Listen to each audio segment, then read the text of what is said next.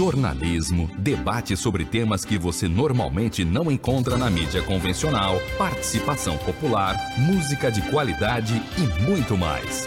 Web Rádio Censura Livre, a voz da classe trabalhadora.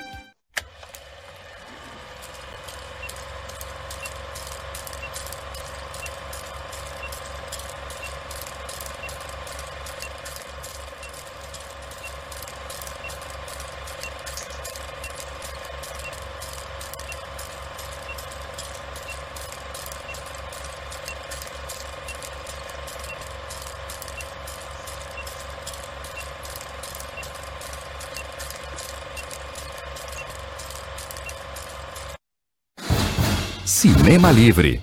Tudo sobre o mundo da sétima arte. Apresentação: Wellington Macedo.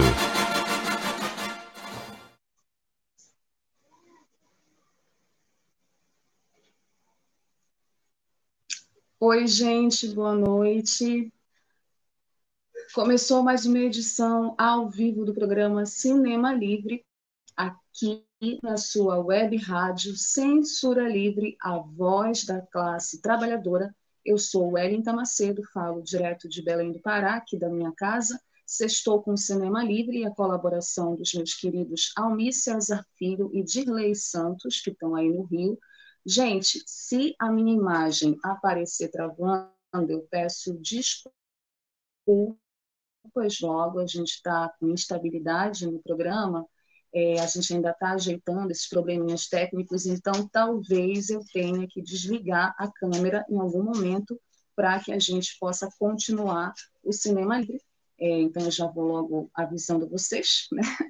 E pedindo desculpas, mas é isso, a gente está tentando ajeitar ainda esse suporte para ver se a gente consegue fazer o programa da melhor forma possível para vocês, ouvintes e internautas da Web Rádio Censura Livre, estão sintonizados nesse exato momento via Facebook, via YouTube, da Web Rádio, pelos nossos canais. Não esqueçam de deixar o like de vocês, ativar o sininho para as notificações e também deixar os comentários de vocês, porque sextou, como eu falei, com o Cinema Livre nessa noite de 30 de julho de 2021, véspera do Dia da Mulher Africana, uma data muito importante que vai ser comemorada amanhã, e é uma data que foi instituída em 1962, durante uma conferência das mulheres, o programa dessa sexta-feira é sobre o protagonismo das mulheres negras, né? e a gente vai falar sobre isso a partir de um filme super especial, O Estrelas Além do Tempo, certo? Então, se ajeite aí onde você estiver, pegue sua pipoca, porque o programa Cinema Livre dessa noite vai começar com o nosso habitual quadro curtas e as últimas notícias do mundo do cinema para vocês. Notícias, é, essa semana foi bem agitada infelizmente, uma semana trágica para o cinema e para as artes brasileiras. A nossa primeira notícia, infelizmente, a gente vai abrir o quadro curtas com um obituário, né? Infelizmente, nós perdemos essa semana o grande e eterno Orlando Drummond, o seu peru, que faleceu aos 101 anos. Orlando Drummond morreu aos 101 anos na tarde desta terça-feira, 27, último dia 27 agora.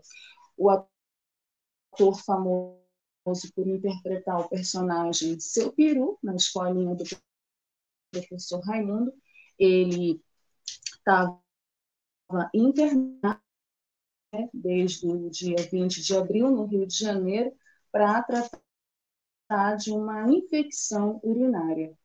É, um dos filhos dele, o Orlando Lima Cardoso, foi que acabou confirmando o falecimento do pai.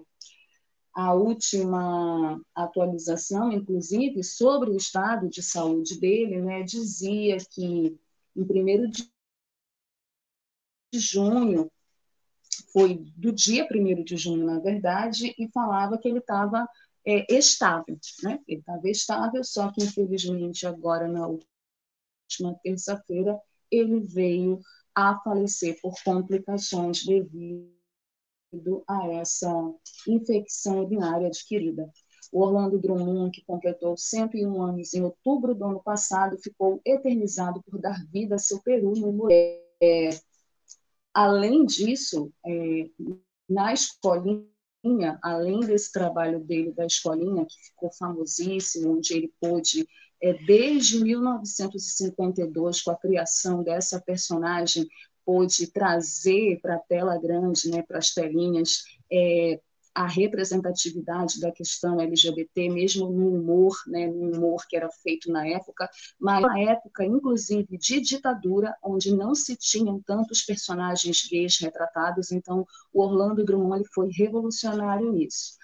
É, é, e, para além disso, ele também teve uma vida brilhante, uma carreira brilhante como dublador. Ele dublou personagens famosos da animação, como dragão, além do extraterrestre querido da minha infância, Alf, da série Alf, o É Teimoso, um hit dos anos 80.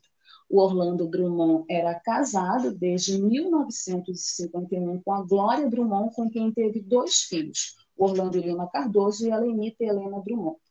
O ator e dublador também deixa cinco netos, muitos fãs, né?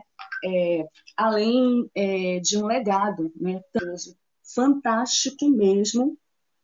E foi lançada uma biografia sobre a vida dele. Ele chegou aí para o lançamento dessa biografia e essa semana ele nos deixou. Então, aqui o programa Cinema Livre rende todas as homenagens justas Orlando Drummond, é, nossos sentimentos sinceros à família do Orlando Drummond, aos fãs do Orlando Drummond, que ele será eternizado é, nas nossas memórias e sempre será lembrado pelo grande artista brasileiro que ele foi. Viva Orlando Drummond! Bom, seguindo aqui o nosso quadro curtas, vocês viram, eu tive que fechar a câmera para ficar mais instável né, a nossa apresentação, então vamos seguir aqui com o programa. O segundo, a segunda notícia do quadro curtas é uma notícia para os fãs do grande cineasta espanhol Pedro Almodóvar, como eu. Padres Paralelas, o novo filme de Almodóvar ganha o seu primeiro trailer, esse filme super aguardado do Almodóvar, é um filme com a Penélope Cruz e com a Rossi de Palma, duas das atrizes que o Almodóvar adora trabalhar, né, que já fizeram as obras cinematográficas do diretor, é, vai disputar o Leão de Ouro no Festival de Veneza. Madres Paralelas, filme de Pedro Almodóvar com Penélope Cruz e Rossi Palma, ganhou seu primeiro trailer. Vocês podem assistir é, no canal do YouTube do filme mesmo, Madres Paralelas, que está lá para quem quiser conferir o trailer. O longa do diretor espanhol vai à 78ª edição do Festival de Cinema de Veneza, que acontecerá de 1 a 11 de setembro, e concorre ao Leão de Ouro. O elenco também é composto, além da Penélope da Rossi, pela Milena Smith, o Israel Elejalide, Aitana Sanchez Guirron, e Julieta Serrano. A história acompanha mães que dão à luz no mesmo dia. E sobre isso, Almodóvar falou o seguinte: com madres paralelas, volto ao universo feminino, à maternidade, à família. Falo da importância dos ancestrais e descendentes, a inevitável presença de memória. Tem muitas mães na minha filmografia. As que fazem parte dessa história são muito diferentes. Foi o que falou o Almodova durante o anúncio do elenco em fevereiro. E o Almodova tem uma relação com o Festival de Veneza, né? Que ele nasceu, inclusive, como diretor, segundo ele próprio, no Festival de Veneza em 1983. E o próprio diretor do festival, Alberto Barbera, também diz que fica muito feliz sempre em receber os filmes do cineasta espanhol no festival, que é um dos principais festivais de cinema. O Pedro Almodóvar está com 71 anos e recebeu em 2019 um Leão de Ouro honorário pelo conjunto de sua obra. Estamos todos na expectativa por essa nova película de Almodóvar, Madres Paralelas. Sempre que o Almodóvar lança um filme no mercado, é sempre é, contado, né? sempre tem é, discussões, porque o Almodóvar tem temas muito atuais, temas é, humanos que sempre mexem com a gente, e essa questão dele trazer a maternidade novamente ao centro da sua história, essa questão da ancestralidade, tem tudo a ver, inclusive, na minha opinião, com o momento que nós estamos passando. Então, estou super na expectativa para assistir esse novo filme, Madres Paralelas, de Pedro Almodóvar. Seguindo aqui o nosso quadro Curtas, as últimas do mundo do cinema. Ai, gente, meu coração apertou essa semana por conta dessa notícia. Olha, vazaram as cenas de Pantera Negra 2, Wakanda Forever, e o vídeo mostra, mostrou valores, né? É, e falou um pouco, né? Revelou um spoiler sobre o destino de T'Challa, personagem que foi vivido pelo inesquecível Chadwick Boseman. Pois é, deixa eu explicar melhor para vocês. É, desde o ano passado, segundo o Tech1, que começaram as produções do novo filme da Marvel, Pantera Negra, Wakanda Forever ou Wakanda Eternamente em português. O longa-metragem será a sequência do filme do super-herói Wakanda, com o começo das montagens, vídeo vazado dos bastidores de gravação mostra um cenário conhecido dos fãs sendo construído para as filmagens. O cenário apresentado é o da Sala do Trono de Wakanda, que foi bastante presente no primeiro filme do herói.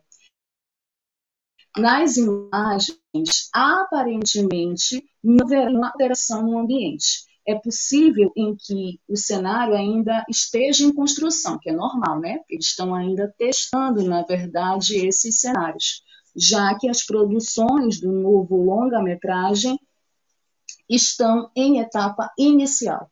As imagens que foram divulgadas no Twitter pela conta Black Panther Wakanda Forever News mostram um vídeo subindo no Instagram, né, é, pela conta lá. E aí no vídeo tem as escrituras é, no que seria a língua wakandana, né? E o pessoal ficou tentando traduzir é, essas escrituras e uma das traduções seria T'Challa vive, né? Pantera Negra vive, Wakanda Forever, o que dá a entender ou daria a entender que vai acontecer um funeral no filme. Se esse funeral é o funeral do T'Challa, né, funeral do Pantera Negra, nós só saberemos estrear, né? Mas tem toda uma expectativa, muitos comentários.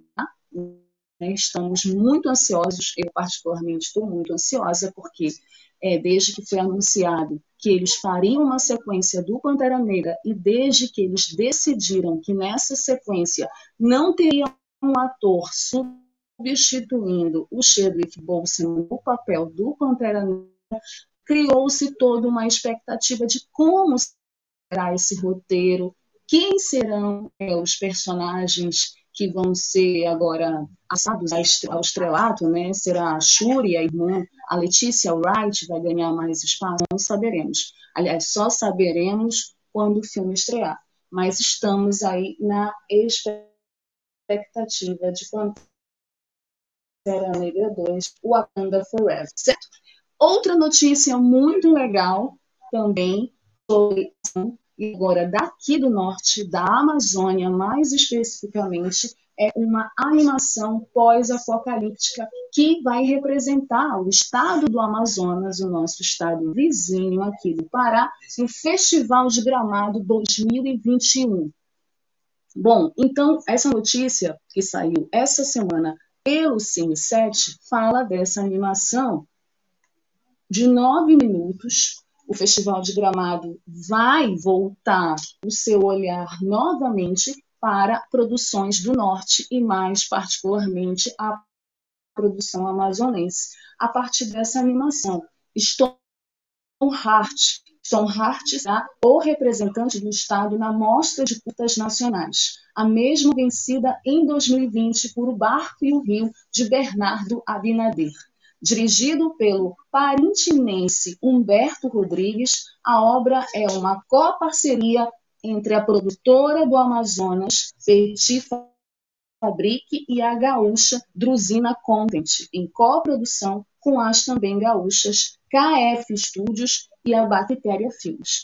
Com pouco menos de nove minutos, Stoneheart se passa em um mundo abstrato pós-apocalíptico, onde as pessoas foram transformadas em pedra, escravizadas por seus próprios vícios. Uma flor aparece no deserto e liberta um dos seres de pedra com sua beleza. De volta à sua humanidade, ele se apaixona pela imagem da flor, quebrando a desolação.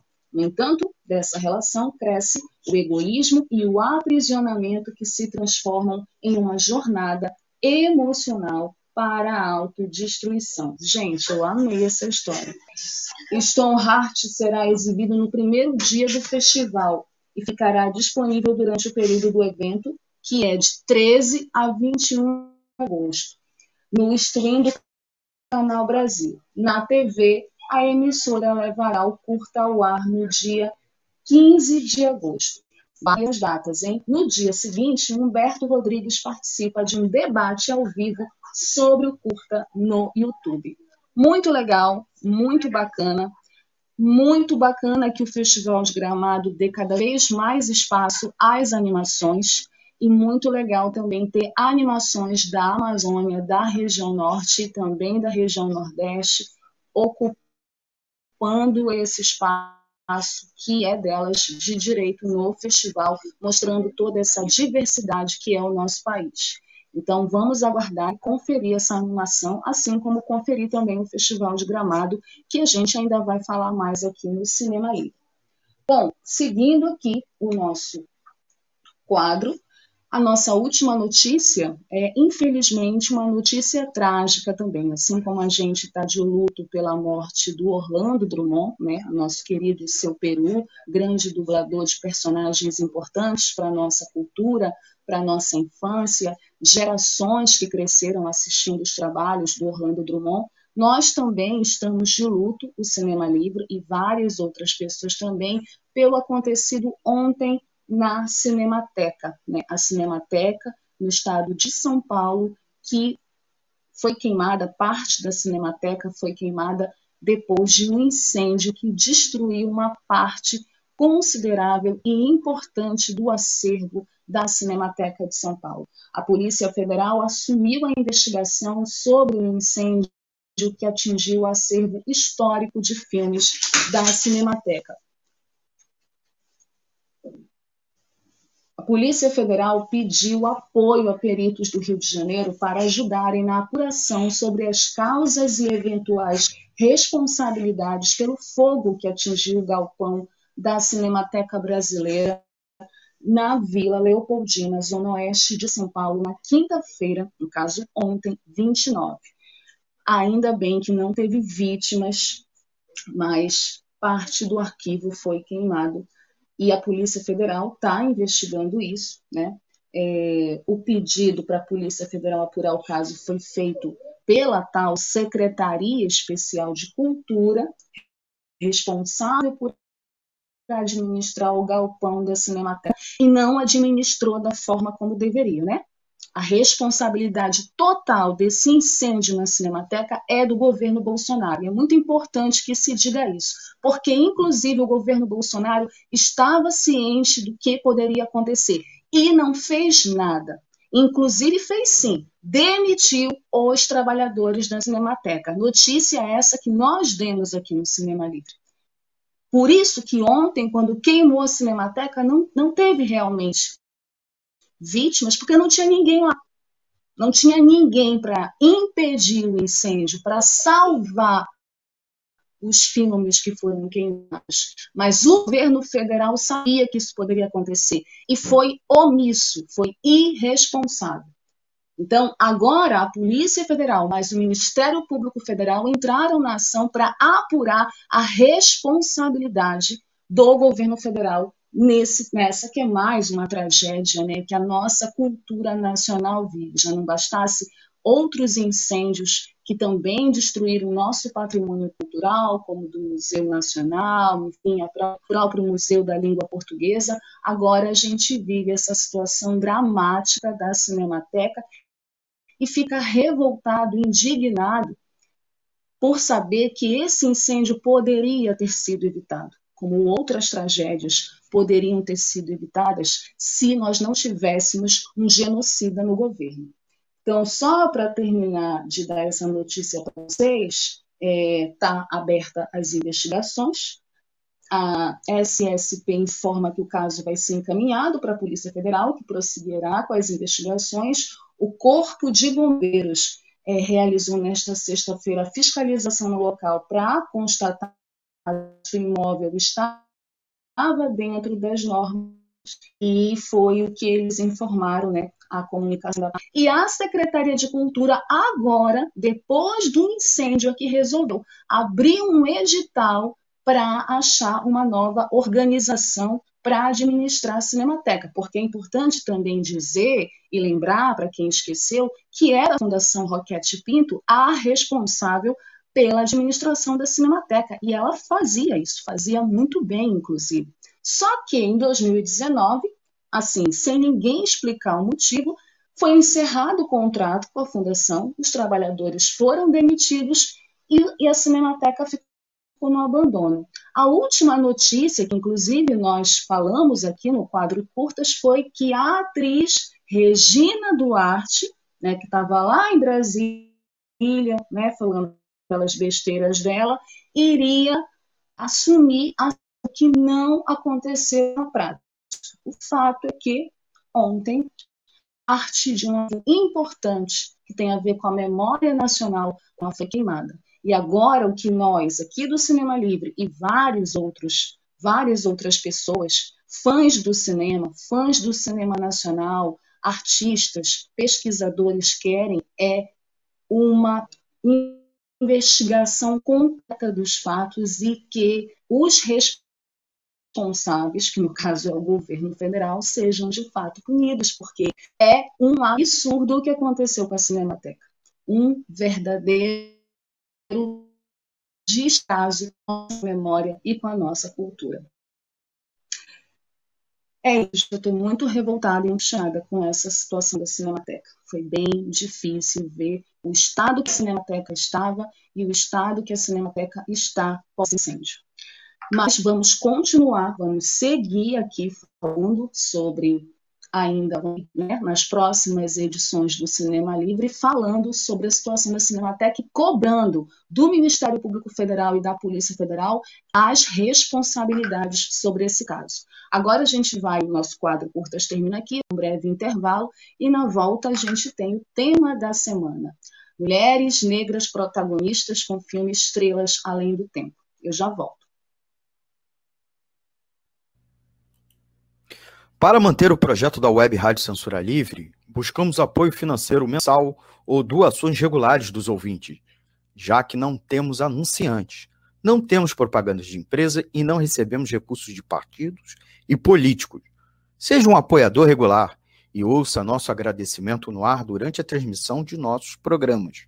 Seu apoio é muito importante para nós.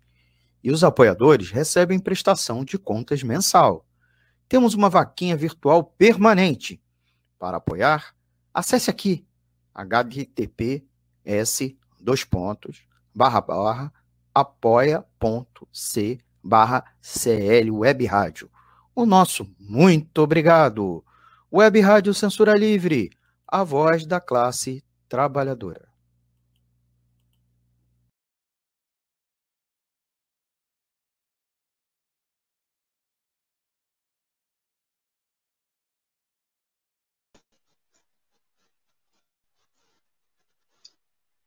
É isso, gente. Apoie a nossa web rádio Censura Livre, a voz da classe trabalhadora, uma web rádio independente, com uma programação voltada para a classe trabalhadora, para as discussões da luta da classe trabalhadora, mas também para a cultura. Aqui a gente tem uma programação muito diversa. É importante vocês entrarem nas nossas redes sociais, nos seguirem no Instagram, no Facebook, no YouTube, acompanharem a nossa programação, darem o like de vocês, ativarem o sininho para as notificações. É, quem também está pelo aplicativo da Web Rádio nos ouvindo, né? Os ouvintes da Web Rádio Censura Livre, muito obrigada também por estarem sintonizados a partir do aplicativo da Web Rádio. Nós também temos o e-mail do programa, o quadro cinemalivre.gmail.com, onde vocês podem mandar as sugestões de vocês de filmes, de astros e estrelas que vocês queiram que eu fale no nosso quadro perfil, é, personagens, críticas, enfim. O programa também é feito com vocês, para vocês, então é muito importante saber a opinião de vocês. Deixem os comentários de vocês, né, que daqui a pouco o meu querido colega Dirley Santos vai ler os comentários aqui comigo, é, sobre as notícias do quadro curtas, sobre o filme, sobre o que vocês quiserem, tá? Bom, nós estamos no mês do Julho das Pretas, um mês particularmente muito especial para mim e para várias mulheres negras, mulheres pretas, principalmente as mulheres pretas da classe trabalhadora, as mulheres pretas pobres, que nessa conjuntura difícil de pandemia e de grave crise econômica e social são muito penalizadas, estão muito penalizadas por conta é, da situação trágica que nós todos estamos vivendo. É um mês também importante para lembrar sobre essa questão da representatividade, do quanto as mulheres negras, ao longo da história, é, invisibilizadas, as suas histórias foram invisibilizadas e continuam. Deixa eu contar para vocês uma curiosidade. Estava preparando o programa hoje e fazendo uma pesquisa para o quadro Dicas, né, para a gente falar sobre mulheres negras importantes da história. E vocês sabem que tem poucos filmes a nível mundial que retratam a história de mulheres negras importantes.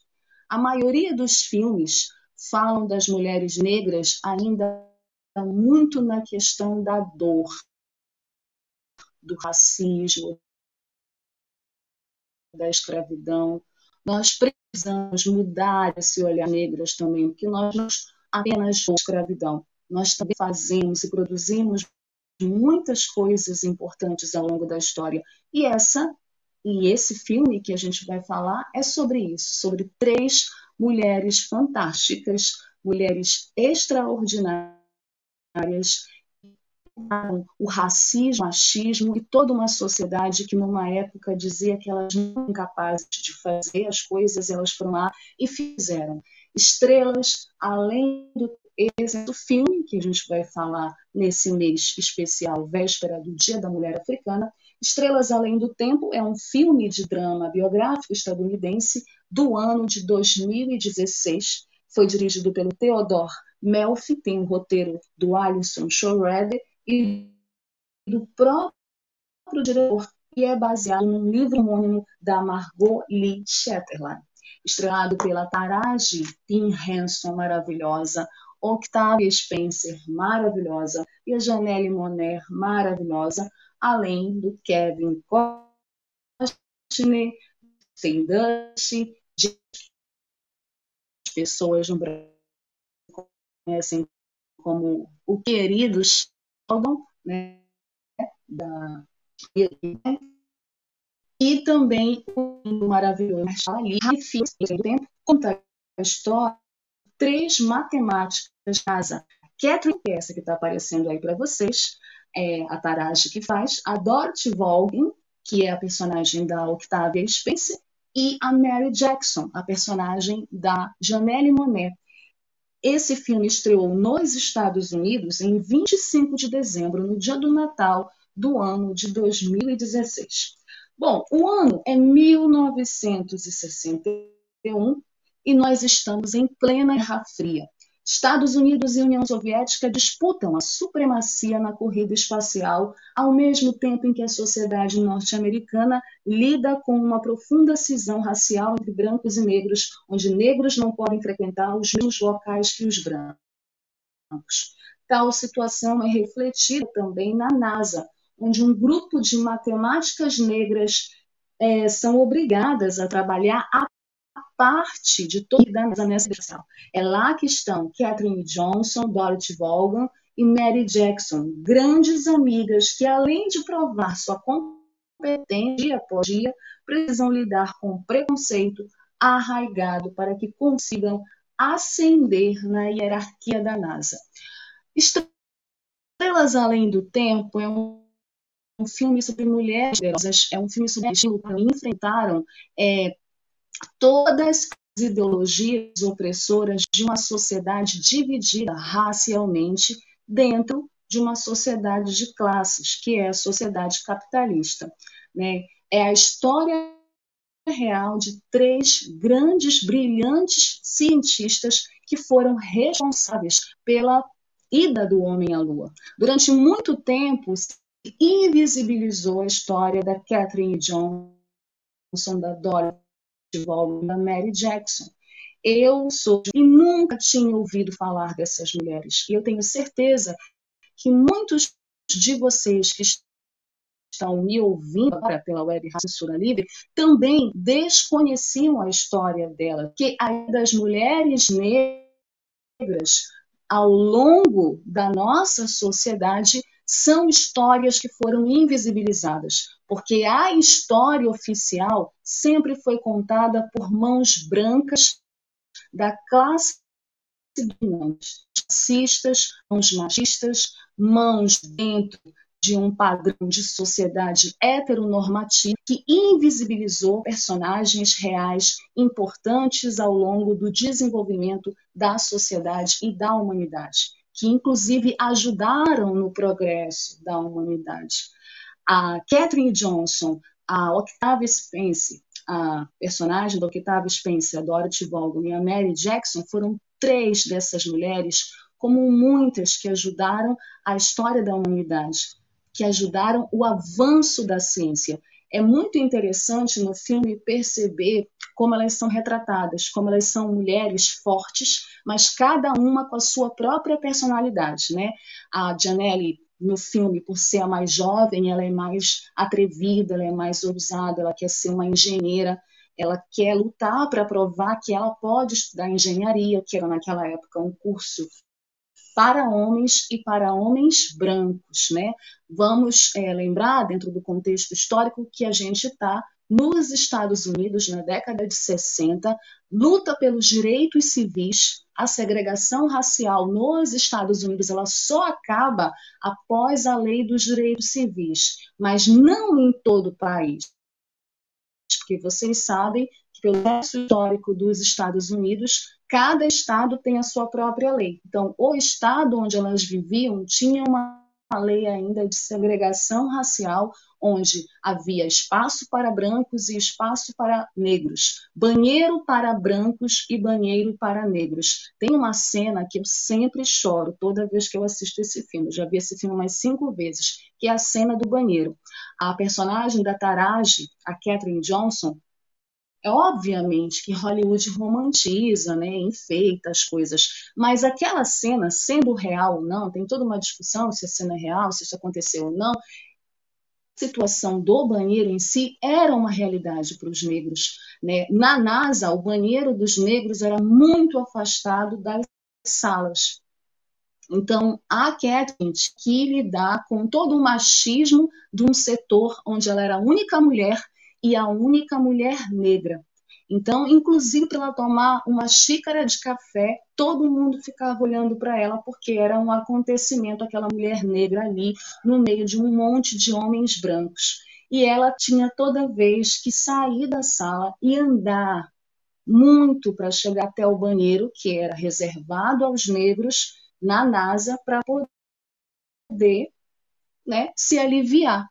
E aí, num determinado momento, o chefe, que é o personagem do Kevin Costner, um chefe, vamos dizer assim, legal, dentro do que a gente entende que um branco criado numa sociedade racista, portanto, racista, pode ser, né? E não faz nada, é, não enxerga o racismo até o racismo se apresentar ali na frente dele. Então ele questiona por que, que toda vez que ele a procura, ela não está lá, e ela faz é, uma fala brilhante assim do porquê que ela não está lá, porque ela precisa andar para se aliviar, porque ela não tem direito de usar o tá ali perto dela porque ela é uma mulher negra.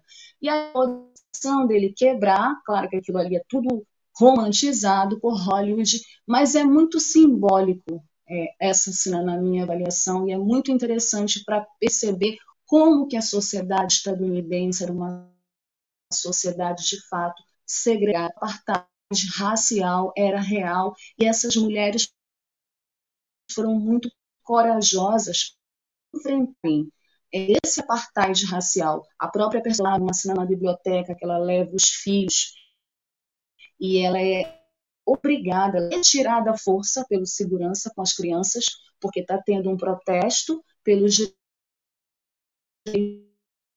E ela é mulher negra, negras dentro de uma biblioteca. Os negros não tinham direito de ler, os negros os, eles só podiam andar em determinados espaços. Nada muito diferente acontecia na África do Sul. Acho engraçado os Estados Unidos hoje, né? Brandar tanto sobre democracia e é um dos países mais autoritários do mundo, se não for o país mais autoritário do mundo. Mas é muito interessante perceber em Estrelas Além do Tempo que mesmo mulheres também nas próprios companheiros, o papel do Marshall Ali, que é o companheiro da personagem da Taraji, né? o outro rapaz, que é o companheiro da Janelle Monet, eles são homens também que estão tentando acompanhar essas mulheres, que são mulheres inteligentes, brilhantes, e não estão ali com eles porque precisam deles, mas estão ali com eles porque querem estar com eles. Isso também é bem bacana de notar no filme. O filme é, a história da corrida espacial mostra quando Yuri que primeiro chegar a sair né, do espaço, é, nos reagiram, obviamente, é o olhar dos estadunidenses né, sobre isso, como eles enxergavam os russos, inclusive, toda a questão da Guerra Fria, e eles estão contando a história do ponto de vista deles. E para isso que o cinema o cinema ele é um instrumento ideológico, ele é um instrumento de comunicação, ele é um instrumento de educação. Nós também, na nossa frente, e isso é o que mais dói. Então, ao invés de ficar reclamando também, ah, porque esse filme é dos Estados Unidos, porque o filme é de Hollywood, eles ficam falando sobre eles, óbvio, eles vão falar sobre eles. Nós temos que falar sobre nós contar a história das nossas mulheres negras. Está na hora de contarmos a história. Nosso cinema precisa também ter responsabilidade sobre isso. Estrelas Além do Tempo é um filme belíssimo, super atual, tem tudo a ver com o Júlio das Pretas. Quem não assistiu ainda, eu recomendo. Fora que a atuação das três atrizes é, com destaque para a Jim Hanson, porque é a que mais parece, daqui, mas todas foram super importantes para a chegada do homem à Lua, certo? Espero que vocês ainda não viram o filme, assistam e quem já assistiu, reassista, porque é um filme muito lindo e tem uma trilha sonora maravilhosa. Vamos para mais um intervalo. A gente vai ver os comentários de vocês. Vou chamar o Gilei para ler comigo e a gente vai seguir com o programa.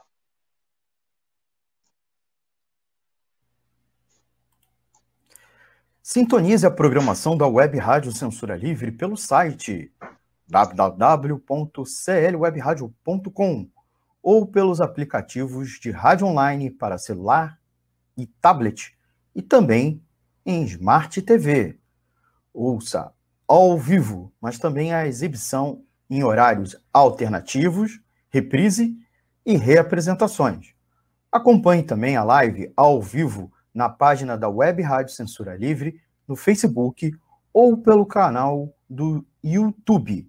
Não deixe de dar seu like e compartilhar com os amigos nas redes sociais.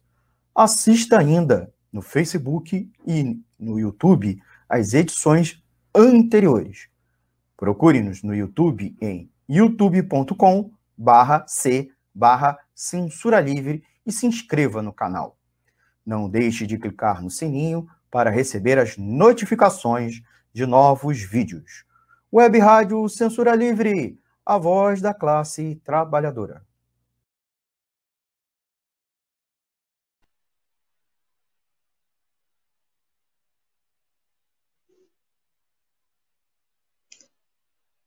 Voltamos. Dirley está por aí? Estamos aí. Vou botar os comentários aqui, fazer uma passada rápida aqui do nosso chat. É, Oi, Dirley. Com... Você está me escutando? Tô, tô te tá escutando. vou falar devagarzinho para ver se não, não trava muito. Então, primeiro, o boa tá noite bom. aí, né, da, da Dani Bornia, falando que adora esse filme. Depois, Almi César, está nos acompanhando. Adriano Meis, boa noite, Wellington Macedo. Nosso companheiro aqui da equipe, Antônio Figueiredo, boa noite na escuta, bom programa, disse ele. Dina Dayala, boa noite, Well. Saro Soa, Sexta de Cinema, Delícia. E ainda Sara, Sexta de Muito Cinema, Delícia de Assunto. Né? É, um comentário também que teve quando você falou dessa questão da Cinemateca, do Quilombo Raça Classe do Rio. Este incêndio na Cinemateca foi uma tragédia programada, com certeza concordando com a sua denúncia do governo Bolsonaro. Sim. Né? E eu que deixei dois comentários aqui, falando né, um pouco da sinopse do filme, né? Hum. Uma história quase desconhecida de mulheres negras que trabalhavam na NASA e revolucionaram seu ambiente de trabalho nos anos 1960, como você bem contou. E um outro, que é o último comentário, é, por favor, comente sobre a afirmação dos negros no cinema dos Estados Unidos em inúmeros filmes. E se podemos ver este processo no Brasil atualmente com filmes como o de Luiz Gama. É isso. Quem foi que fez esse último comentário? Foi um tal de Dirley Santos. Bom, eu queria... ah, eu conheço esse Dirley Santos. Eu é, queria agradecer a todos os comentários, me dar beijo para todo mundo. Que pena que não consigo ver, não consigo ver vocês, é, mas obrigada, obrigada por estarem sintonizados no Cinema Livre. É, concordo com a afirmação do Quilombo Raça e Classe do Rio, uma tragédia programada, anunciada e que tem responsáveis. E, na minha avaliação, eles deveriam ir para a cadeia, porque quem destrói a cultura, quem destrói o patrimônio, quem destrói a história do povo tem que ir para a cadeia, porque é genocida. Né? É, eu acho que o nosso cinema ele avançou muito é, no período nessa questão da representatividade. A gente ainda precisa ganhar mais espaço, com certeza. Né? Aqui no Brasil, vocês disse para acontecer, mas a gente tem uma turma ótima do audiovisual que está com muita garra para fazer essas histórias começarem a aparecer. Então, eu acho que sim, esse filme do Luiz Gama está sendo muito aguardado, né? Dirigido pelo Jefferson D., que inclusive é um dos nossos principais nomes no audiovisual negro. Então, eu acho que a partir daí, de outros filmes também, a gente pode esperar uma safra muito interessante. Eu acho que precisa mudar também um pouco o foco né, da escravidão. Os negros e negras precisam também ser representados e retratados de uma outra forma, de uma forma cada vez mais positiva, porque, como eu falei no início, nós não somos apenas dor e racismo. Nós somos muito mais, inclusive, do que isso, certo? Vamos seguir então, de lei com quadro Dicas, porque a gente vai continuar nesse tema sobre mulheres negras importantes na história, e nós aqui escolhemos cinco filmes. Oi, Dilei. Não, não. Só para me despedir e falar para o pessoal continuar aí, que ainda tem bastante programa para apresentar. Vamos lá. E obrigada, Gi. É, a gente vai para o quadro Dicas agora, sobre cinco mulheres importantes na história, cinco mulheres negras importantes, né?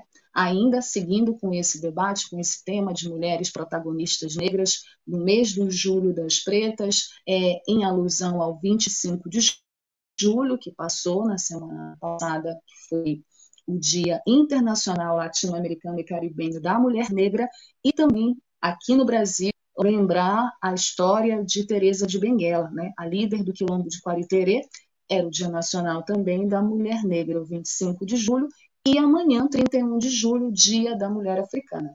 E a gente está falando de mulheres negras e não podemos deixar de começar esse quadro com esse filme, que é um ícone do cinema nacional, Chica da Silva, protagonizado por uma das grandes atrizes do nosso cinema e também ícone da cultura negra brasileira, da dramaturgia negra no Brasil, que enfrentou muito, muito racismo, muito machismo, muito sexismo para brilhar como atriz.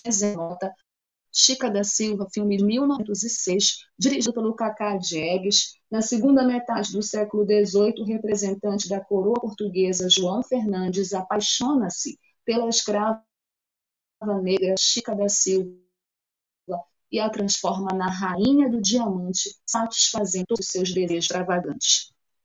Olha, eu tenho várias pontuações sobre esse filme, vários recortes que eu poderia fazer, mas não vai dar tempo. Mas penso que é um dos filmes mais importantes da nossa cinematografia, que todo mundo deveria assistir. É, com certeza, um dos trabalhos mais importantes da carreira da Zezé Mota, foi que a lançou para o mundo e que a fez ficar conhecida no Brasil. É uma história que é contada e recontada, já foi tema de Nova Silva também. Acho que tem muito ainda que contar sobre a Chica da Silva é uma dessas mulheres que a gente só conhece de ouvir falar, mas a gente sabe pouco da história dela e não tem uma estátua da Chica da Silva no Brasil. De opressor tem um monte, mas da Chica da Silva, nenhuma, né? Nem no seu estado de origem, Minas Gerais. Então, assim, é sintomático isso, né? Chica da Silva abre o nosso quadro Dicas, né, sobre mulheres importantes história, saindo de Chica da Silva, vamos para uma outra mulher que foi muito importante na história, é, que foi muito invisibilizada e que viveu, é, é, que é a representação de toda a tragédia do racismo em cima de um corpo negro. Por isso que ela, inclusive, está aqui, porque eu penso que a história dela precisa ser visibilizada e conhecida. Estou falando do filme Vênus Negra, um filme de 2010, dirigido pelo Abdalatif Ketish, que é o mesmo diretor do Azul é a cor mais quente. Esse diretor, inclusive, ele adora ficar filmando corpos de mulheres, né? adora retratar isso, e tem várias acusações, inclusive já falei sobre isso aqui, em relação ao filme Azul é a cor mais quente.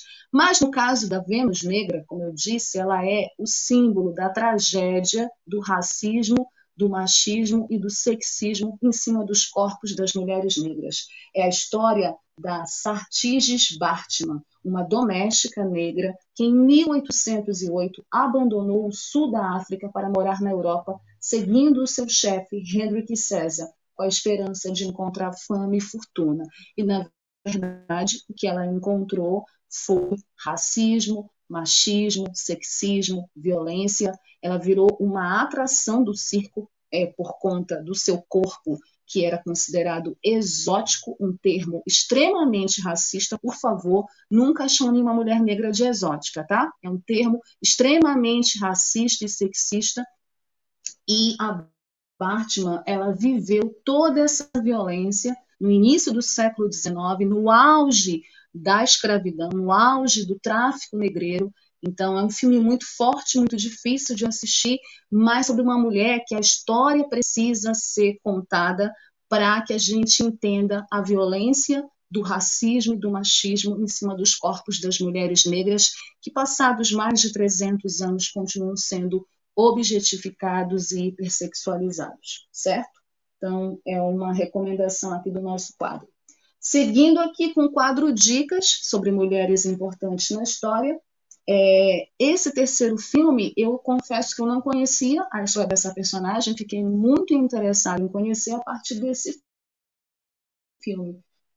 Estou falando de Belly. Belly é história verídica de Daido Elizabeth Belly, que cumpriu importante papel na abolição da escravatura na Inglaterra do século XVIII. Filha ilegítima de um capitão britânico da Marinha Real com uma escrava africana, após a morte de sua mãe, ela vai morar na Inglaterra para ser criada pelo tio e torna-se uma dama da aristocracia. A jovem se apaixona por um advogado e acaba tendo que enfrentar os preconceitos da sociedade inglesa. Vamos é, fazer uma analogia? Belly é para a Inglaterra o que da Silva seria para o Brasil. Mas, obviamente, que os ingleses eles é, um cargo maior para tratar essa história e aí retratar essa história real dessa moça que foi importante para aquele momento onde nessa aristocracia europeia, branca e de dominação, ter uma negra ali de uma forma ilegítima no, no pensamento deles, porque é filha de um homem branco com uma africana escravizada, faz com que essa sociedade acabe tendo que se questionar também essas posições, é, essa ascensão ao branco e negro acabam também colocadas em xeque na história da Belle. Então, achei bem interessante aqui, um filme muito conhecido no Brasil, mas para vocês irem e assistir. O nosso quarto filme, a quarta dica, é sobre uma das maiores cantoras da música internacional, uma das lendas do jazz. Estou falando de Nina Simone e o documentário What Happened, Miss Simone? Que aconteceu? com Nina Simone. Esse documentário, que muita gente conhece, da Netflix, é sobre a vida da cantora, pianista e ativista Nina Simone, com gravações inéditas, imagens raras e entrevistas de pessoas próximas da cantora. Documentário para artistas mais incompreendidas de todos os tempos. E olha, bota incompreendida nisso. Muito incompreendida a Nina Simon, é, pela grandeza, inclusive, da sua obra, pela grandeza, inclusive, é, do seu trabalho como artista, como ativista dos civis. É muito importante resgatar a Nina Simon. Muita gente no Brasil já conhece, mas eu acho muito importante a partir do documentário e de outros que têm sobre ela conhecerem mais a vida dessa mulher, que também é um símbolo da luta da mulher negra na sociedade racista, machista e capitalista que a gente vive. E, por último, nosso último filme, nesse cinco passarem de semana assistindo, é um filme recente, estava agora no Oscar de 2021, e também retrata a vida e a obra também Nina Simon, uma das artistas mais importantes e também símbolo de toda a violência que o machismo e o racismo contra os Estados Unidos versus Holiday, um filme de 2020. Esse filme trata é, o momento em que a Biden é investigada pela agência americana narcóticos no auge do seu sucesso. A entidade suspeita que a cantora recebe drogas como retribuição por seu ativismo político. No entanto, o responsável pelo caso acaba trocando de lado apaixonar-se pelo artista. O filme tem esse lado romântico mesmo, achei particularmente ruim, mas o mais interessante é retratar como que a Billie Holiday foi criminalizada por ela ter a ousadia de gravar uma canção chamada Strange Fruit, que é um hino, né, considerado até hoje um hino antirracista no mundo. Então, na verdade, a Bíblia e todo esse processo investigativo que foi criado para criminalizá-la é um reflexo dessa sociedade que eu falei no filme Estrelas Além do Tempo, uma sociedade onde o apartheid racial era a realidade dos Estados Unidos, onde negros e brancos viviam separados, né, onde o racismo era a política oficial daquele Estado e onde os cantores, os artistas negros sofriam literalmente para poder mostrar sua arte, para poder trabalhar, para poder se firmarem, firmarem seus nomes. A Billy, infelizmente, foi vítima disso, ela não conseguiu, ela sucumbiu, ela morreu muito jovem, né, por conta de todo de toda a violência racista e machista, mas é uma cantora que deixou uma obra inigualável, muito importante, que precisa e merece ser conhecida. Então assistam, se vocês não assistiram ainda, ainda Estados Unidos versus Billie Holiday. Nós ainda vamos ganhar essa luta por você, Billie Holiday. Bom, a gente vai falar no nosso quadro perfil de uma dama uma grande dama negra do nosso país, porque né, a gente precisa, como eu falei, resgatar a memória do nosso país que está sendo destruída, que está sendo queimada assim debaixo do nosso nariz. Então, acho que esse quadro perfil do acalhar nessa semana, depois dessa notícia sobre o incêndio da Cinemateca, e eu estou falando do perfil de uma grande atriz né, uma grande figura da cultura é, brasileira, Chica Xavier.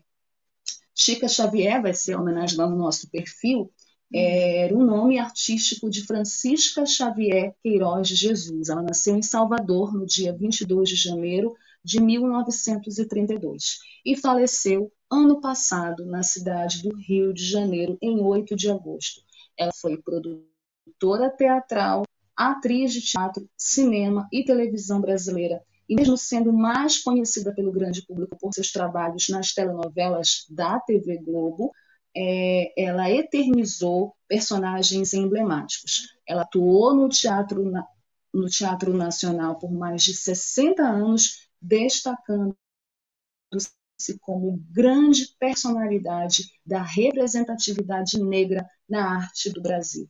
Ela nasceu em Salvador, como eu falei, né? É, viveu em Quinta da Barra, que hoje é conhecida como Avenida. Começou a trabalhar com 11 anos de idade na imprensa oficial do Estado como aprendiz de encadernadora. Em 1953, ela se mudou para o Rio de Janeiro. Ela estudou teatro com Pascoal Carlos Magno, depois, é, em 56, ela já estreava no Teatro Municipal com a peça Orfeu da Conceição, ao lado do Costa, da Léa Garcia, do Ciro Dirce Paiva e do Clementino Quelé, que o seu esposo, que apareceu aí na imagem, grande companheiro da vida da Chica, da Chica Xavier, entre outros né, que trabalharam com ela. A Chica fazia o papel da dama negra que simbolizava a morte e se apresentava declamando versos de Vinícius de Moraes ao de ataques. Em 1909, ela lançou um livro, Chica Xavier, sua prosa, cantica, cantigas, louvações e rezas para os originais, prefaciado pelo grande amigo Miguel Falabella e ilustrado pela filha Isabela de Oxóssi. Né? Ela também tinha essa relação com as religiões africanas, ela fez, inclusive, papéis de mãe de santos da televisão. Em 2011, ela ganhou o Centro Cultural Atriz Chica Xavier Social no Palco da Vida, coordenado pelo ator Val Schneider, onde guarda o acervo contando a sua carreira no teatro, na TV e no cinema.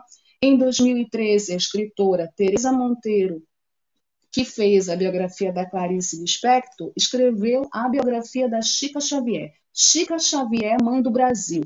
Nas 178 páginas do livro, Teresa registrou a trajetória da atriz na TV, no cinema e no teatro. E em 2013, a Teresa Monteiro publicou a biografia Chica Xavier, Mãe do Brasil. Bom, a vida pessoal dela, como eu disse, ela foi casada, ela casou em 56 com Clementino Quelé, é, que foi seu primeiro e único namorado. Ambos eram amigos desde a adolescência e só começaram a namorar em 53, quando Clementino declarou-se para Chica e decidiu deixar Salvador e ir com ela para o Rio de Janeiro. Que bonitinhos. A Chica era seguidora do candomblé e viveu alguns anos em um apartamento no bairro do Humaitá, aí no Rio de Janeiro. Acho que o Dilei sabe onde é esse bairro. Até que no final dos anos 80 se mudou para o bairro de Sepetiba, onde ela iniciou-se como mãe de santo. Ela morreu em 8 de agosto de 2020, aos 88 anos, em decorrência de um de pulmão.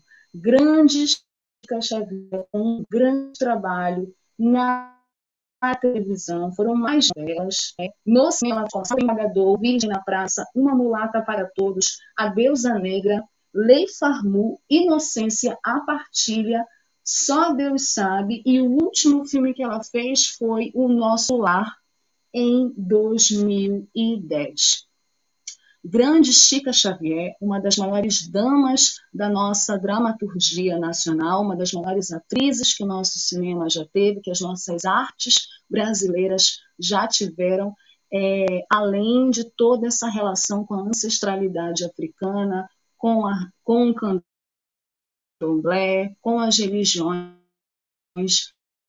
de matriz africana e toda essa símbolo da daquela revisão era muito viva. Eu lembro muito da Chica Xavier quando eu era criança e eu olhava para ela e parecia que ela era minha avó, né? parecia que era uma parecia uma pessoa da minha família. Me identificava muito com ela. Eu acho que muitas pessoas né, deveriam ter essa sensação. E para mim ela ainda está por aqui, né? É como se ela ainda estivesse por aqui. É até engraçado engraçado pensar que foi ano passado que ela faleceu, porque também às vezes a gente perde meio que a noção do tempo, né? Mas essa é a nossa singela homenagem mês do Júlio das Pretas, que termina amanhã com o Dia da Mulher Africana, é a nossa Chica Xavier.